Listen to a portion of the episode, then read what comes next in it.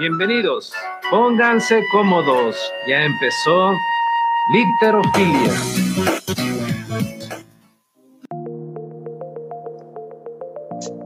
Tienen que darle OK. Listo. Muy buenas tardes, estimado público. Sean bienvenidos a un programa más de Literofilia, en donde las letras, libros, lectores y lenguaje confabulan en un solo espacio. Les saluda como siempre Patricia Gutiérrez. Y yo soy Alina Navarrete. Saludamos a todo el público que nos ve y escucha por la frecuencia de Radio Hipócrates de la Universidad de Hipócrates y por el colectivo de promoción y difusión cultural Acapulco Cultura. Literofilia es un programa de difusión y promoción literaria que forma parte del programa institucional de fomento a la lectura de la Vicerrectoría Académica de la Universidad de Hipócrates y es coproducido por el colectivo Acapulco Cultura. Los invitamos a que se queden con nosotros durante esta transmisión para que escuchen la entrevista que junto con mis compañeras le haremos al escritor René Rueda Ortiz. Pero antes, y en sustitución a nuestra querida compañera Lili, que hoy no pudo estar con nosotros, le damos la bienvenida a también el que fue conductor de este programa, Sebastián Guerra, quien nos va a compartir ahora su recomendación de lectura en esta semana. Saludos Sebastián, ¿cómo estás? Qué gusto tenerte por acá. Cuéntanos qué nos vas a recomendar ahora que estás aquí de visita e invitado especial. Buenas noches, este, Patti. Buenas noches, Alina, y a todos los que nos van a ver eh, pues esta semana, ¿no? Los que nos están acompañando en el programa hoy, hoy en este, este día. Y pues sí, un viejo conocido, ¿no? Ya eh, después de un buen rato que no había aparecido por acá, pues ahorita a ver este, el regreso después de varios, varios, varios meses. Y en esta ocasión eh, a mí me gustaría mm, pues recomendar, es, es, una autora japonesa que a mi parecer creo que es, es eh, una de las eh, autoras, digamos, vigentes, ¿no? Que sigue publicando, que sigue escribiendo eh, y que además tiene una propuesta bastante interesante eh, respecto a, a, su enfoque, a muchas de las narrativas tradicionales o tradicional, eh, digamos, sí, tradicionales de, de, de, la sociedad, no solamente japonesa, sino quizá también que, que, que impactan ¿no? en, una, en, un, en, un, en nuestras ideas o nuestras nociones de lo que conforma la cultura. Y estoy hablando de Hiromi Kawakami, ¿no? Y en particular de este, este libro que se llama Abandonarse a la Pasión, que eh, está compuesto por ocho relatos eh, que, tal como lo dice el título, todos están atravesados por una, eh, digamos, por, por, por, historias amorosas, pero no de, la, no de la forma en la que nosotros eh, quizá podamos entender un libro que habla sobre cuestiones amorosas, ¿no? Más bien eh, cuestiona y, no siempre nos uh, muestra al amor como un fenómeno eh, feliz, como un fenómeno eh, que llena, ¿no? Como esta idea que tenemos acerca del amor como un todo, como un fenómeno que puede eh, trascender, ¿no? O como llevarnos a estas cúspides eh, trascendentes de, de, del ser. No, Hiromi Kawakami curiosamente lo hace desde otra perspectiva, ¿no? Muchas, algunas historias de, las que presenta el libro son incluso historias de amores fallidos, incluso como un amor te puede llegar también a este vacío o este abandono, eh, o, o, a lo mejor también una especie de amor, cuestión del placer, y cómo todo esto también no hace sino de problematizar y, eh, digamos, ver desde otra óptica las narrativas en un país, por ejemplo, como Japón, que se ha señalado también como un país, o que lo señala más bien Kawakami como un país eh, sumamente misógino, ¿no? Y porque la mayoría de, los, de, de todas las las, las eh, quienes protagonizan, los personajes que protagonizan los cuentos de Kawakami son mujeres precisamente que eh, son eh, amadas o aman, ¿no? O quizá en particular hay un cuento que se llama 100 años, que me parece brutal porque eh, es la historia de una mujer que cuenta su anécdota amorosa desde que ella es un fantasma y ya decide suicidarse con su amado de ese entonces. Eh, se tiran de un acantilado, pero por hacer del destino, ella muere y él no. Entonces ella queda convertida en un fantasma y queda esperando a que él cumpla su promesa.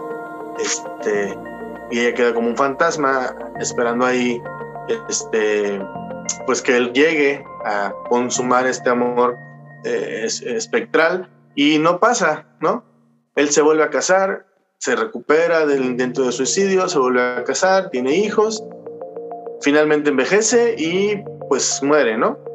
Y ella queda encerrada en este limbo entre, eh, pues este limbo que representa la no muerte, pero tampoco la, la no vida, y el alma de este hombre que se terminó de enamorar después eh, de otra mujer, pues sí descansa, digamos, en, algún, en otro lugar que no es en el que ella esperaba, ¿no? Entonces ella queda como un fantasma sin saber qué hacer, ¿no? En este limbo no sabe cuánto tiempo ha pasado, en este limbo sin tiempo, en este limbo sin poder sentir otra cosa que no sea la desesperación de este amor no correspondido, ¿no? Entonces, de, esa es la factura que nos, de las historias que nos presenta Kawakami en este libro, y además de eso decía, ¿no?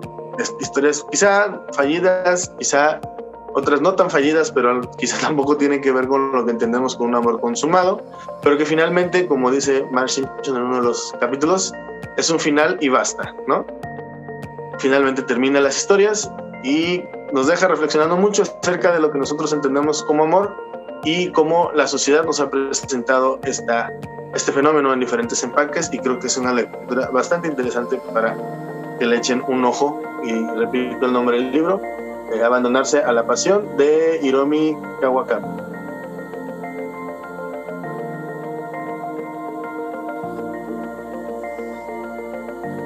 Es muy interesante esta recomendación, te agradecemos mucho Sebastián por estar con nosotros de manera especial sustituyendo a nuestra querida Lili, la contadora de cuentos una lectura que llega en un momento bastante oportuno, en el sentido de que estamos viviendo ahorita toda una semana de manifestaciones precisamente feministas en las que estamos hablando y también reflexionando mucho las mujeres en todo el mundo al respecto de nuestro papel, de las decisiones que tenemos que tomar y que tienen que respetarse, pero también de cómo este, queremos que se nos represente y de cómo se nos concibe en la sociedad en un lugar y también a través de las relaciones que tenemos con los hombres, particularmente pues aquellas amorosas que este pues a muchas de nosotras quien no ha tenido un amor fallido, un amor no correspondido y bueno, tal vez también la esperanza de un amor venidero, ¿no?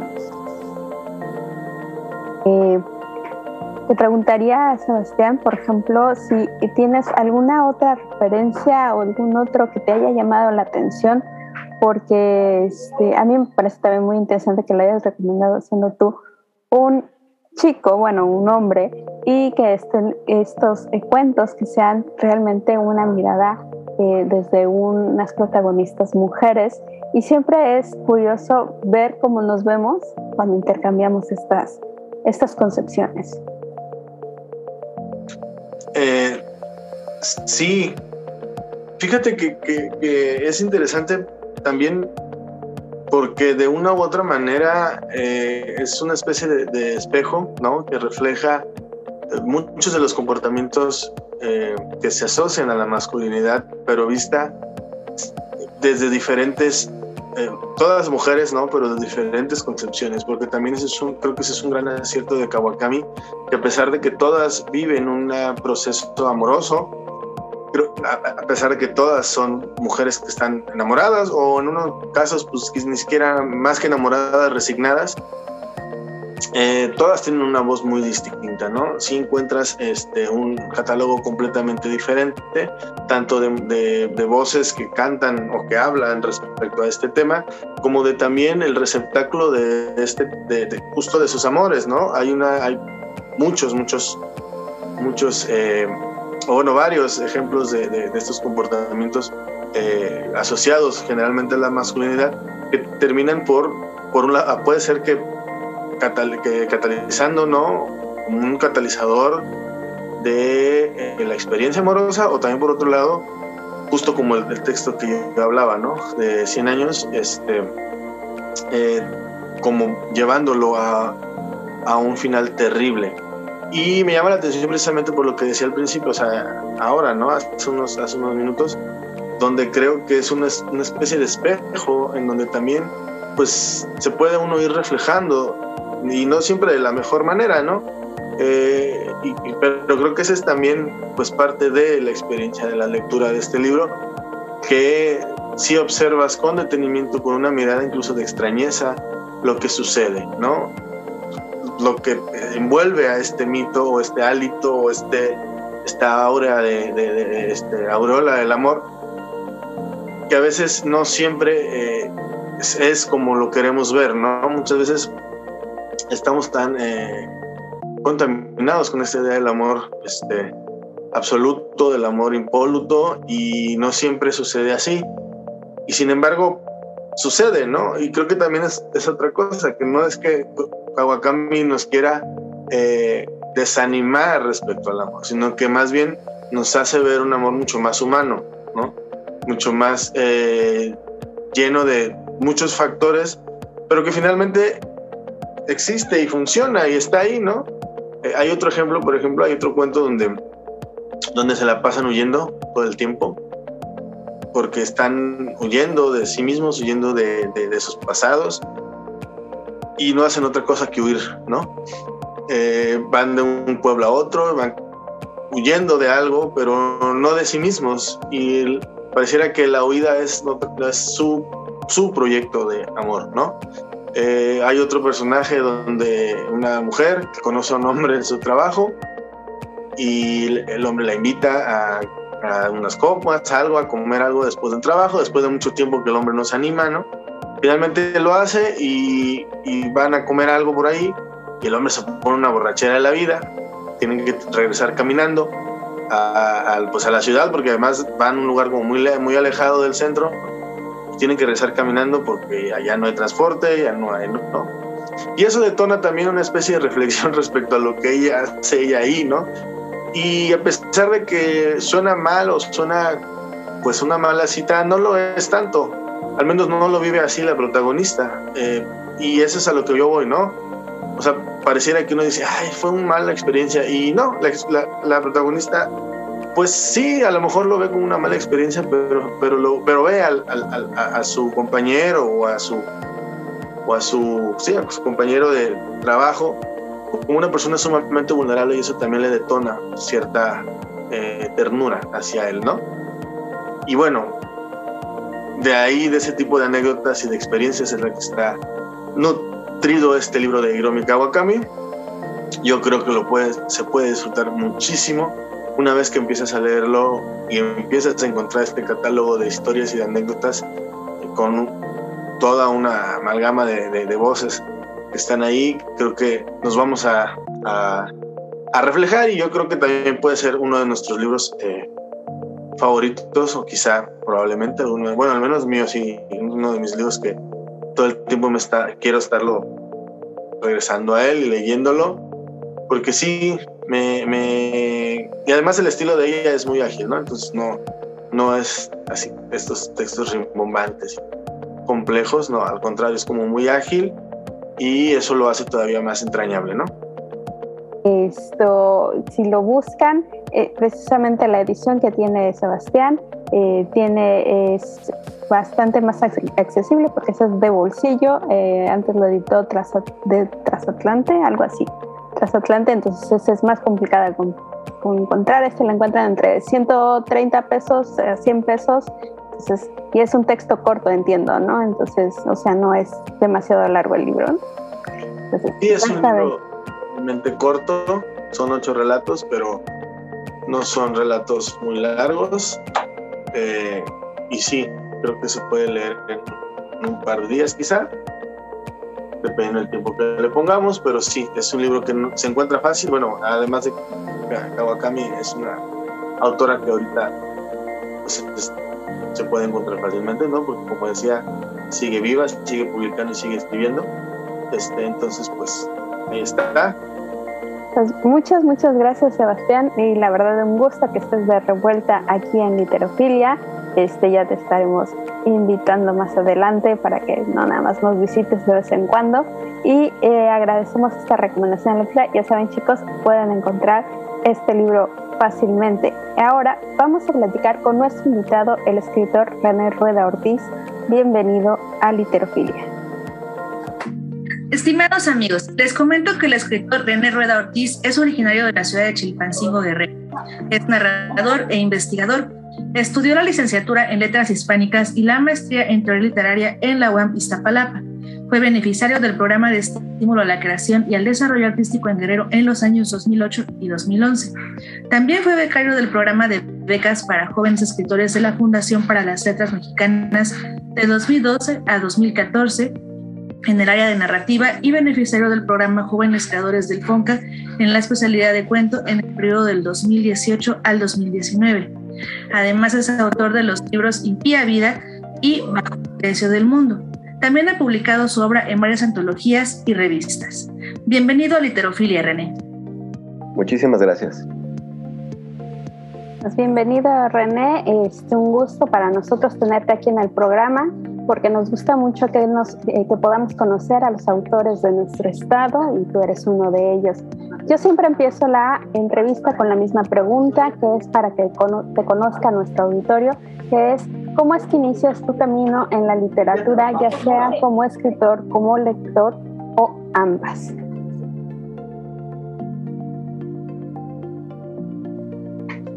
Muy bien, pues yo creo que es de la influencia de padre. Tenía una pequeña biblioteca en, Chilpancingo. De hecho, cada vez que nos cambiábamos de casa, eh, pues cargábamos con, con esos libros. Y ahí empecé a, revisarlos, ¿no? Me, gustaba también dibujar historietas, ¿no? Como a los nueve años. Eh, de personajes que salían en la televisión, Y después yo continuaba con sus historias. Y creo que pues ese es el, el, principal interés de, aquellos tiempos, ¿no? narrar, ¿no? contar una historia. Como nunca fui suficientemente diestro para, para el dibujo, pues creo que me decanté por, por, por la escritura, ¿no? Ya después, al momento de elegir una carrera ¿no? profesional, ninguna me llamaba la atención, realmente no, no, sabía lo que, lo que quería, ¿no? muchas personas a esa edad. Y pues pensé, dije, bueno, aquí letras hispánicas se va a tratar de leer mucho y por eso apliqué ¿no? para esa licenciatura en la UAM Iztapalapa. También porque tenía esa idea, ¿no? igual este, sugerida por mi padre, de salir de ahí, ¿no? de salir de, Chilpancingo, de migrar a otros lugares con más, con más oportunidad, como es la Ciudad de México. Ahora en retrospectiva, pues desde luego que que, este, confirma esto, ¿no? Porque lamentablemente en una ciudad como Chilpancingo, pues no hay, no hay, no, no, no existen la infraestructura, ¿no? Ni los lugares. Digo, no para que se forme un escritor, ¿no? Sino para que este, un lector a desarrollarse como tal, ¿no? Recuerdo que a mí me gustaba mucho ir a la biblioteca ahí de Chilpancingo pasar algo de tiempo revisando los libros de animales y, de ilustraciones. Pero sí, o sea, este, los, los lugares que hay aquí en la Ciudad de México, ¿no? las bibliotecas y las librerías, pues, pues no, no, no encuentras algo semejante ¿no? allá en, en Chilpancingo. Bueno, eso, eso sería, este, es, más bien la, lo, que me inclinó ¿no? a, a, ser lector y a empezar a desarrollar, digamos, de una manera mucho más seria la escritura hasta que pues se convirtió en mi vida, ¿no? No, no, no en lo que me da de comer, ¿no? Porque yo tengo otro trabajo, pero sí en lo que estoy comprometido, ¿no?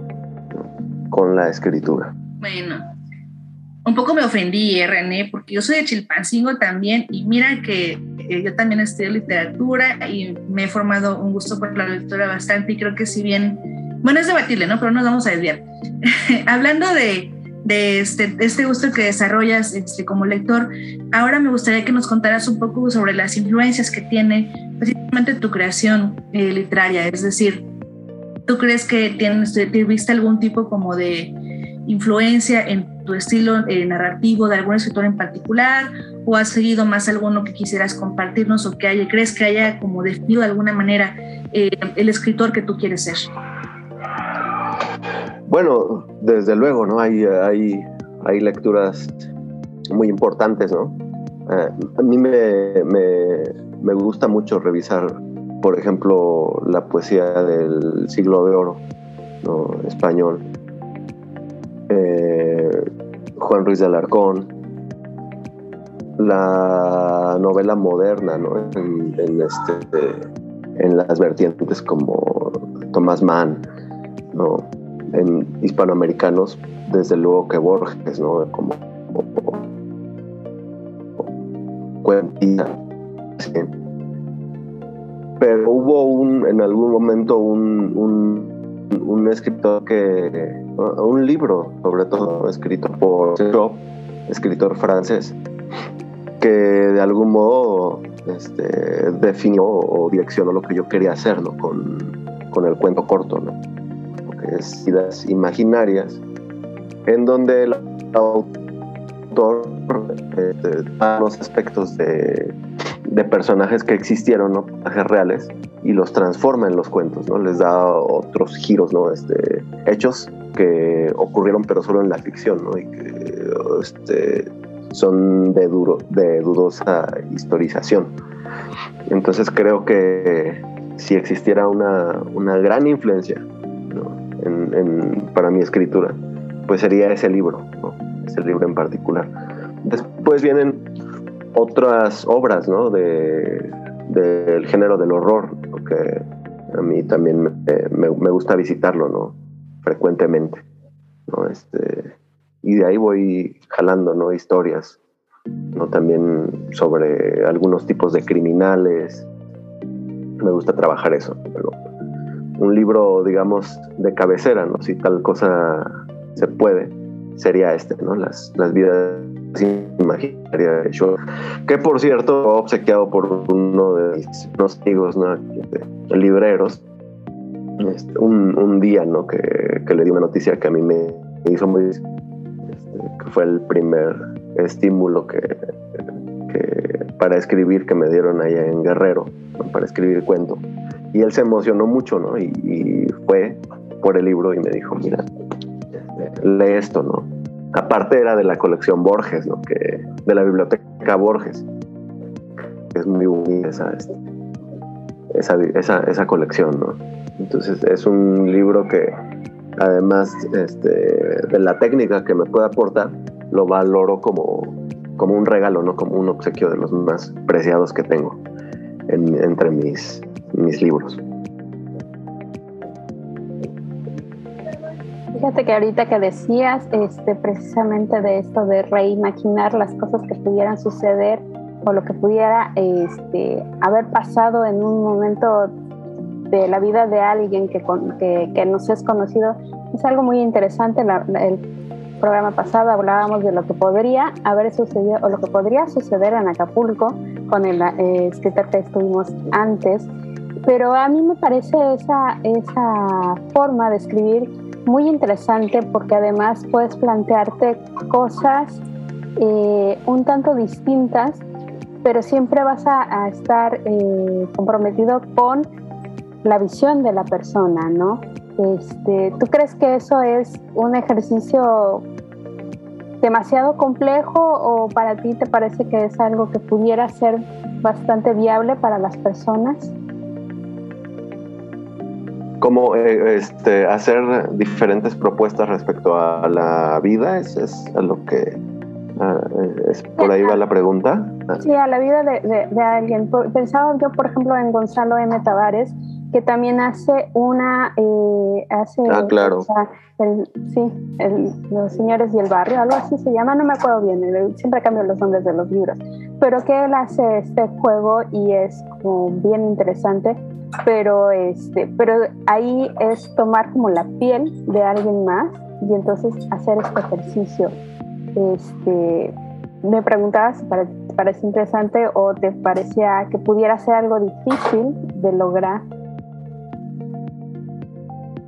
Sí, pues, pues yo creo que, que sí es complicado, ¿no? Eh, sobre todo porque este tipo de ejercicios pues son, son, son muy frecuentes ¿no? en, en nuestra literatura mexicana. Pienso en, el, en, en, poetas, por ejemplo, en un poeta en particular como Francisco Hernández, que en los versos desarrolla también este tipo de un, procedimiento semejante, ¿no? La biografía imaginaria de ciertos poetas, ¿no? Como Emily Dickinson o como en su libro Moneda de Tres Caras, que habla del caso de Schumann, de Helderlin y de Tracker. Entonces, el, e, e, este, este proceso que este poeta realiza, ¿no? uno de los poetas más importantes de México, la actualidad, pues sí, es, es, es, eh, es complicadísimo, ¿no? Si, si, si uno revisa el libro Moneda de Tres Caras, pues se va a dar cuenta que ahí hay un esfuerzo técnico impresionante. Pero esta tentación de, de, llevar a cabo estos procedimientos, pues también hace que se distorsionen, ¿no? Hace que surjan imitadores, ¿no? Descuidos, ¿no? Esa suerte de manejo de la, del yo lírico, ¿no? En donde se ocupa de pretexto un personaje para hablar de la propia existencia entonces, yo creo que sí es muy complicado. A mí lo que más me interesa al proceder sobre un texto, este, si, tomo la técnica de la vida imaginaria, por ejemplo, es, sobre todo desarrollar la técnica, ¿no? ¿Cómo, ¿Cómo le hago para que esto que voy a escribir no caiga en el lugar común? Porque eso es, y creo que esa es la mayor complicación, ¿no? Que uno tiene a veces para escribir un cuento, pues, pues le lleva uno, pues uno o dos años, ¿no? Hasta que quedan, ¿no? Hasta que, pues ya, ya, ya, este, ya, ya, ya se piensa que, pues ya no se le puede hacer más, se le pueden hacer más modificaciones. Creo que sí es un ejercicio muy complicado. Bueno, René, pues si nos permites, vamos a una breve pausa y regresamos enseguida. Esto es Literofilia y estamos charlando con el, con el escritor chilpancinguense René Rueda Ortiz. Regresamos en un momento. Estamos de regreso en Literofilia, donde letras, libros, lectores y lenguaje confabulan en nuestro espacio. Estamos charlando con el escritor chilpancinguense René Ortiz. Continuando con esta entrevista, René, me gustaría ahora que nos pudieras comentar un poco más al respecto de tu obra.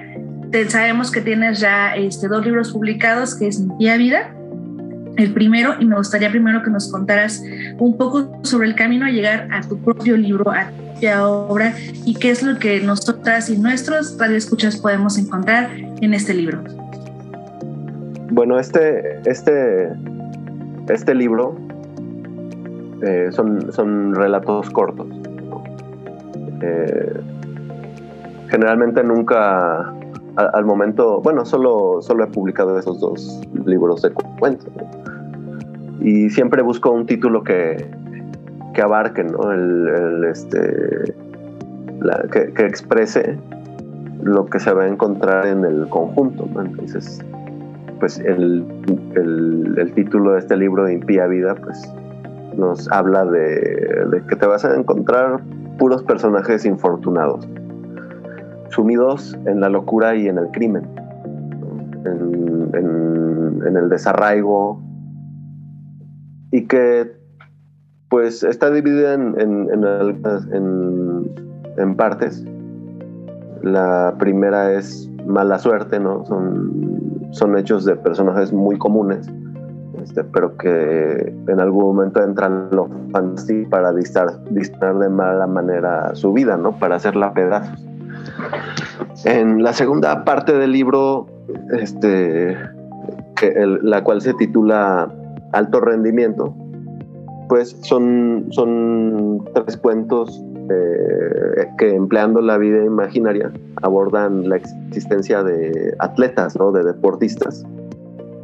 Por ejemplo, está ahí el, el, cuento dedicado a este boxeador campeón peso welter venezolano que se llamó Edwin Valero y que por sus adicciones ¿no? a la bebida y, al, y a la cocaína pues sufre algunos, más bien daños graves, ¿no? Este, mentales y acaba degollando a su esposa. Y después él se suicida. Entonces, eh, eh, cuando ido en los separos, se cuelga con sus propios pantalones. Entonces, esta historia me, me, me interesó mucho y me, me eh, escribí el, al respecto. El otro cuento de esta parte es, sobre un atleta, un, gimnasta alemán llamado Jürgen Brummer, que eh, por, cuando convive con un hijo que es todo lo contrario de él, porque tiene un, a raíz de un accidente el hijo queda cuadripléjico, y entonces lo cuida, ¿no? Este, lo lleva a sus terapias, pero no hay ninguna evolución. También tiene un, un daño psicológico este atleta y acaba matando a su hijo, ¿no? Lo, lo ahoga con una almohada y después él va y se lanza de un de, la ciudad donde, donde residen, ah, se, llama creo que esa ciudad. Y bueno, pueden ver con esto que, que les cuento, pues son, son seres, son seres este, criminales, ¿no? Desde luego. Y que cometen violencia, pero también inmediatamente ellos este, se castigan, ¿no? Este, a través del suicidio. La última parte se, se, titula a ver, es Mala suerte, alto rendimiento y sombra que avanza, ¿no?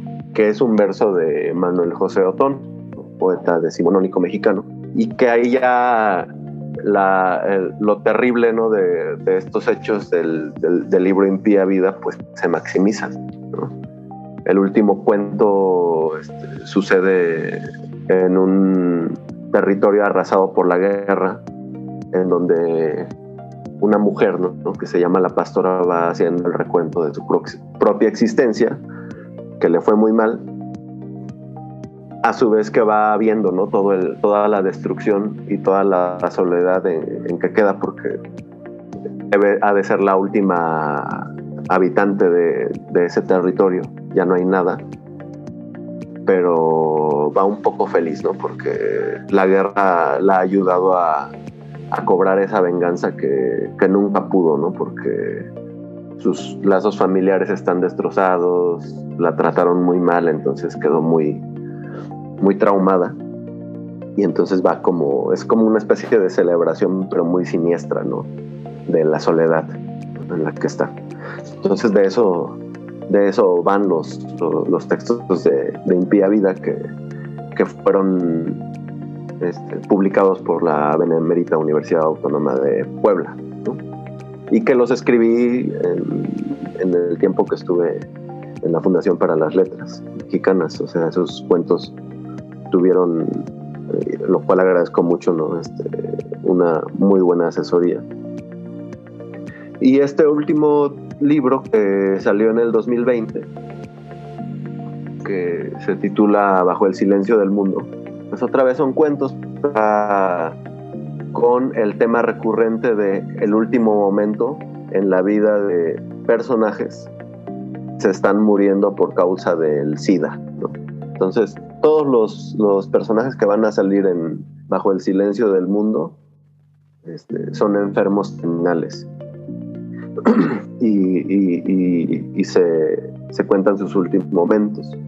Hay algunos cuentos en los que me ocupé de, escritores muy reconocidos y empecé a trabajar otra vez la, la ficcionalización de, de esos últimos momentos. Por ejemplo, Michel Foucault o Néstor Perlonger o Reinaldo Arenas, ¿no?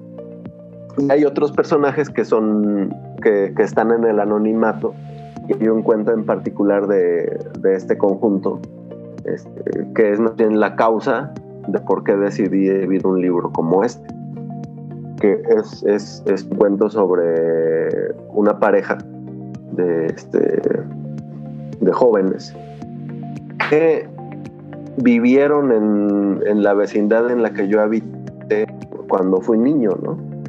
Y un día mientras jugábamos ahí en el patio que daba a la salida de esa vecindad, el conjunto de niños vimos cómo sacaban en camilla un cuerpo y cómo entraban eh, personal de limpieza a, desinfectar como a, desinfectar ese cuarto donde vivían Rebe y, y Martín que son estos dos este, hombres, y entraban y a desinfectar como si hubiera caído ahí la peste, ¿no? Eran los años 90, ¿no? Era, e, eran tiempos en que pues el SIDA era como un terror así, ¿no? Sobre toda la gente, ¿no? Eh, debido a la desinformación, ¿no? Y al poco conocimiento y también a, a la discriminación, ¿no? Que existía contra, contra la comunidad homosexual, por ejemplo. Entonces esa imagen del cuerpo pasando por y, saliendo de, de, la, de, vecindad, pues me quedó muy grabada. Y siempre desde esos momentos he pensado en la enfermedad, en, las violencias domésticas que se cometen. Y bueno, este, este libro fue como una oportunidad para escribir sobre eso. Y pues de eso trata este, este último volumen. De, estos personajes van a encontrarse allí. Me llama la atención cómo hay como una especie de continuidad entre entre lo nostálgico, entre la criminalidad y también un poco este, de, distintos tipos de violencia, ¿no? En, distintas perspectivas, por lo que nos En ese sentido, me gustaría que nos compartieras cómo concibes tú precisamente esta violencia dentro de la ficción en la que tú manejas. ¿Cómo, perdón, no, se entrecortó y no ¿Cómo? ¿Qué? ¿Cómo concibes tú la violencia en estas ficcionalidades que representas en tus libros? Bueno, es, es este. Hay un principio muy, muy eh, brutal, ¿no? que, digamos, no, no, no, no es propiamente lo que yo crea, ¿no? Como hombre, ¿no? Como persona.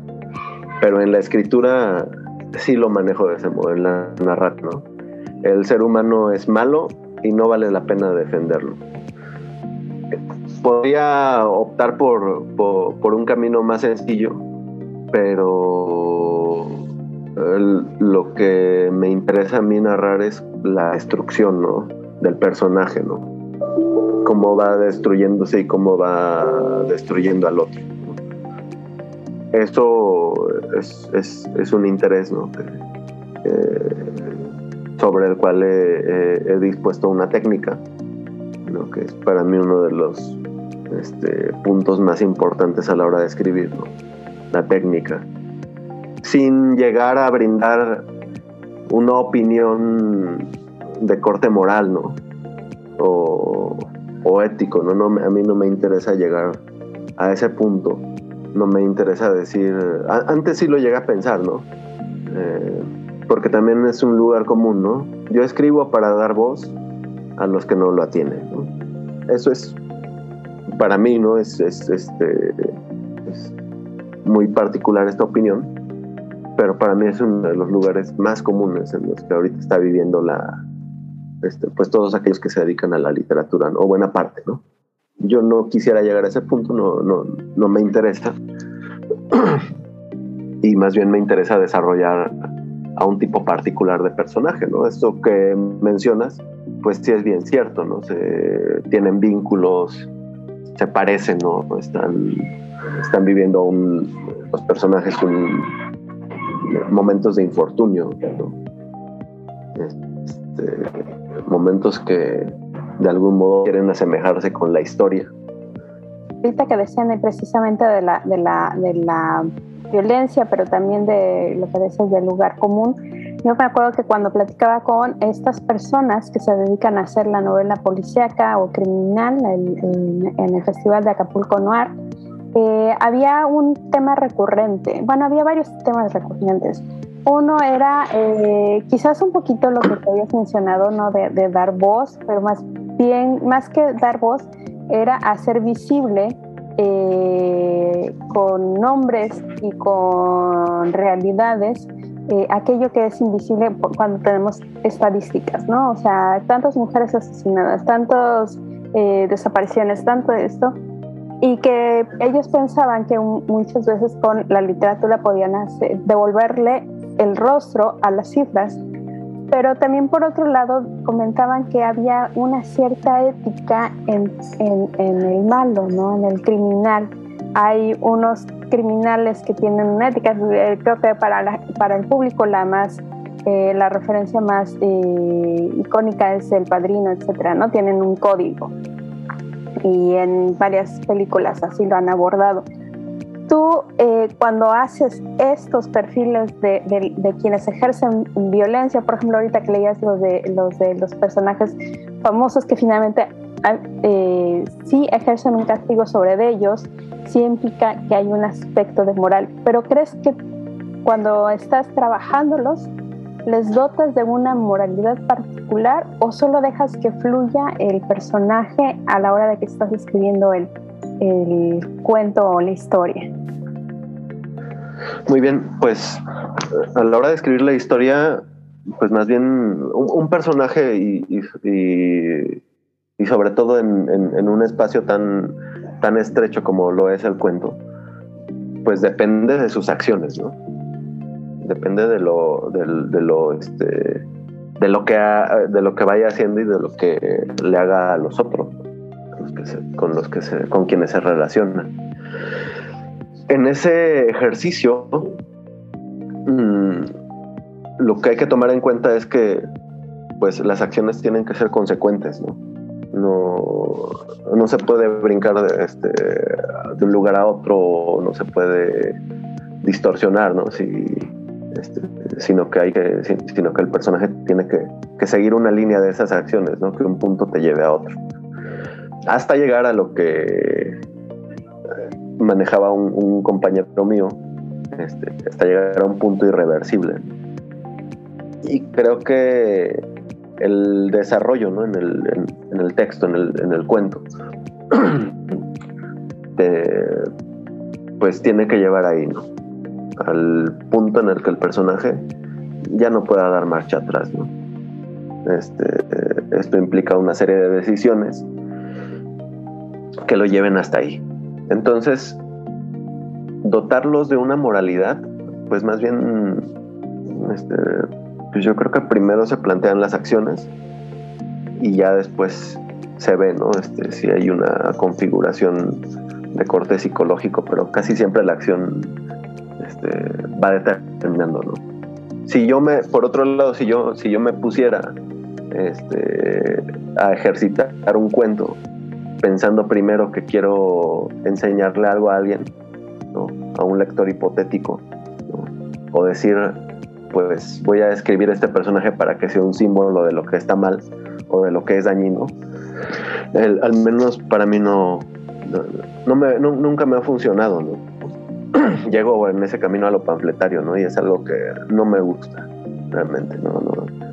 Mm. Ahorita que mencionabas eh, esta, estas opiniones, ¿no? De, de, estos escritores, ¿no? Que, que la literatura sea un medio para para, para mostrar otros lugares. Este, yo creo que para mí es, es un fin, ¿no? La literatura es, este, la pienso como un fin. Y, ya de ahí, este, lo que pueda decir, ¿no? Lo que pueda mostrar, pues ya está fuera de mi, de, de, mi alcance, ¿no? O de lo que yo quisiera. Entonces sí, este, en principio no, no contemplo la, la moralidad, ¿no?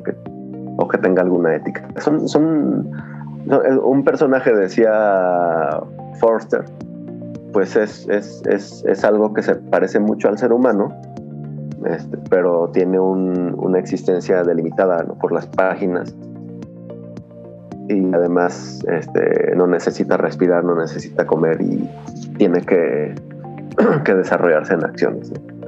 Entonces, pues, a partir de ahí es como manejo los, los elementos a la hora de escribir. Bien, y ahora, este, René, me gustaría pedirte por favor que nos compartieras un fragmento de alguno de estos cuentos de los cuales hemos estado conversando alrededor de esta, a lo largo de esta entrevista para poder eh, de primera mano y de primera voz a través de tu lectura, por favor. Claro que sí. Voy a leer el, primer cuento de, de, de Bajo el Silencio del Mundo. Y este cuento se titula Ex voto. Y comienza así. La vida cabe en cualquier envoltorio, así sea en una bolsa de plástico. El aliento de Dios es un ahogo, una blancura que se retrae y se expande igual a una medusa un monstruo marino que me acarrea a la infancia, el lugar donde comenzó mi búsqueda y este mi plan. Quise encontrar al fulano en el menor tiempo, tal vez por eso la travesía se alargó, una paradoja que va más allá del artificio literario, porque mientras más me empeñaba en imaginar los lugares y los cuerpos que podrían conducirme al fulano, todo se recargaba tanto que terminaba con un montón de manchones en lugar de la claridad que es una figura, pero también un camino en medio del espeso bosque de mis sentidos. Para dar cada paso, yo debía actuar con sigilo y ser claro, pero siempre erraba en las dos cosas. Equivocaba el camino y cuando comencé a buscar al fulano yo tenía cerca de cuatro años y eran tiempos de gran urgencia y amenaza. Mientras los otros familiares se esmeraban en gobernar la casa, yo trepaba a los troncos más altos para indagar el horizonte. Más allá de las azoteas y la sierra esperaba oír la sirena de un barco o algún tropel de hombres en donde viniera él, a quien yo tenía prohibido nombrar y mucho menos llamar padre. A veces me metía en agujeros que yo mismo cavaba y allí, con la cara pegada a la pared de tierra, intentaba trabar contacto con algún ser del inframundo para que éste me dijera, a cambio del alma del abuelo, si alguna vez regresaría el fulano. En la casa todos los adultos recordaban que el fulano era del tipo aventurero, borracho y abandonador. La ronca voz del abuelo así lo mentaba. Nunca le lució bien el trabajo. Era como tú. Una y otra vez había que hablarle para bajarlo de sus fantasías. Cuando tu madre lo trajo parecía un perro vagabundo pero inofensivo. Y dije, bueno, si hasta esos animales se les tiene compasión, ¿por qué no aceptarlo?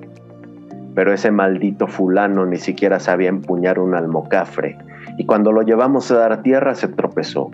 Cayó a una zanja y lo vimos convulsionar como todo un señoritingo. Majada, le dije a tu madre, tu varón es pura majada. Y ella se puso a lloriquear. Lo único que hizo bien fue preñarla. Mira que al mes de vivir a mis costillas, la sinvergüenza empezó con los ascos mientras el hijo puta comenzó con los tragos, barrandas. No supimos cómo le hacía para procurarse la bebida, hasta que un día mi hermana llegó con la noticia de que tu padre era el macho de la vieja Domínguez, la bruja hermana de uno de los hombres de confianza de don Batista. No permití que tu padre entrara a esta casa de nuevo. Cuando intentó cruzar la puerta, le tumbé los dientes de unas trompadas. En lugar de engallarse, se largó maldiciéndome porque le había estropado el rostro. Nunca había un hombre tan marica. Cuando el abuelo se ponía a hablar así, yo me entristecía, de modo que hurgaba en los recuerdos buscando algo de felicidad. Los contemplaba como un espectador. La Navidad en que una vecina me regaló un timbal de latón, o la mañana en que vi a una dama de hermoso vestido blanco parada tras la balandra de popa de un navío que partía hacia Norteamérica, allá, en el puerto de La Habana. Mis recuerdos felices se podían contar con los dedos, así que prefería las maniobras del ensueño. Arriba de los árboles, mientras aguardaba el retorno de mi padre, la imaginación se me soltaba como un perrito inquieto y a los pocos segundos se henchía en barca y zarpaba por un río que parecía interminable. En su fondo translúcido pude ver una vez a la tía abuela, a quien sepultaron cuando cumplí cinco años. Lucía incorrupta, solo con la vejez que le había llenado el rostro de surcos, sola con su vestimenta amplia que durante 80 años supo contener sus mórbidas carnes. Me gustaba mirarle las piernas y los brazos bamboleantes, las cuatro sonrientes bocas que esbozaba su papada cuando se quedaba dormida en la tumbona. Me pasmaba las sostenidas flatulencias que la tía abuela era capaz de entonar con aquella gaita que tenía por vientre y los ojos clarísimos que parecían joyas del mar. En el fondo, también estaban los piratas de antaño, que a decir de los libros, habían asolado las aguas costeras de la isla y del resto del continente. Todas las tripulaciones con sus barcos hundidos se encontraban ahí, y yo aguzaba la vista para identificar a los legendarios capitanes, Barba Negra, el capitán Kidd, Francis Drake, Walter Raleigh. De vez en cuando alguno alzaba la vista y me gritaba enérgicamente que dejara de curiosearlos, que tuviera un poco de respeto por los caídos. Luego desenvainaba la espada y, y yo me recogía en un extremo de la barca, temeroso hasta cierto punto, pues me había dado cuenta de que los habitantes del fondo eran incapaces de desenraizarse. Muchas gracias. Muchas gracias, René, por compartir este fragmento de tu libro con nosotros. Te agradecemos por haber aceptado la invitación a estar aquí con, en este espacio de literofilia. Y ahora te pediríamos, por favor, que nos pudieras este, compartir eh, alguna de tus redes sociales si las tienes para que podamos seguirte la pista, para que nuestros escuchas que se han quedado seguramente prendidos a esta lectura puedan acudir ahí a saber más de ti y de tu obra. Y también me gustaría que nos pudieras indicar o pasar el tip dónde podemos conseguir tu obra. Muy bien, eh, pues muchas gracias a, ustedes. Fue un placer estar esta noche aquí. Este, es un gusto siempre. Y bueno, mis redes sociales solo podría compartir la, única que manejo, ¿no? Que es la, de Facebook. Y me encuentran como alias René Rat. Esa es, es, este, es la única red que, que manejo. Y al respecto de estos libros, pues sí se puede conseguir eh, actualmente por medio de las instancias que los publicaron, ¿no? El de Impía Vida, como es una edición universitaria, sabemos que, que este tipo de ediciones pues casi no tienen movilidad. Entonces yo creo que todavía en la, en la librería profética de Puebla o en la página de, editorial de la, del agua se puede conseguir. Este más reciente, el de Bajo el Silencio del Mundo, también fue publicado por Editorial Analfabeta, una editorial de Monterrey, Nuevo León. Es una editorial independiente, el libro se hizo con apoyo del, programa Conarte. Entonces también en la página, que ellos sí la, tienen bien actualizada, se pueden conseguir ejemplares de Bajo el Silencio del Mundo. Muchas gracias René, la verdad es que fue un gusto tenerte aquí y también escuchar eh, lo bien que haces este ejercicio y lo interesante que, resulta el poder hacer este, eh, este pensar de lo que podría ser y las cosas que pueden salir de ello. Te deseamos mucho éxito con este libro y también con los proyectos que tengas en puerta y agradecemos que hayas estado con nosotros compartiendo estos minutos. Al contrario, muchas gracias a ustedes. Amigas y amigos, lamentablemente llegamos al final de este programa por el día de hoy. Con, esta, con este programa llegamos a la emisión número 80 Fue un placer estar con ustedes. Nos despedimos no sin antes agradecer a todo el equipo de trabajo que hizo posible que esto ocurriera. Gracias a nuestro invitado, el escritor René Rueda Ortiz, a Sebastián Guerra por haber sustituido por esta ocasión a Lili, la contadora de cuentos, por sus recomendaciones de lectura. Le agradecemos haber estado en este espacio. También, por supuesto, le agradecemos a Radio Hipócrates y al colectivo de Acapulco Cultura. Nos vamos, Pati. Nos vamos a Lina, pero antes los invito a que sigan la página oficial de Acapulco Cultura, ya saben, es la de la sillita verde. Ahí van a encontrar no solo recomendaciones de eh, eventos artísticos y culturales que vienen en puerta, sino también algunos talleres y otras eh, actividades que pueden hacer. También hay ya eventos eh, presenciales aquí en nuestro estado y bueno, aparte de la agenda online, vamos a estar compartiendo esa agenda. También les recordamos que pueden escribirnos sus comentarios o sugerencias a los correos electrónicos radio.uhipocrates.edu.mx y también al correo acapulcoycultura.gmail.com. Nos escuchamos el próximo miércoles en un programa más de Literofilia donde los libros, letras, lectores y lenguaje confabulan en un solo espacio. Digamos adiós hasta entonces.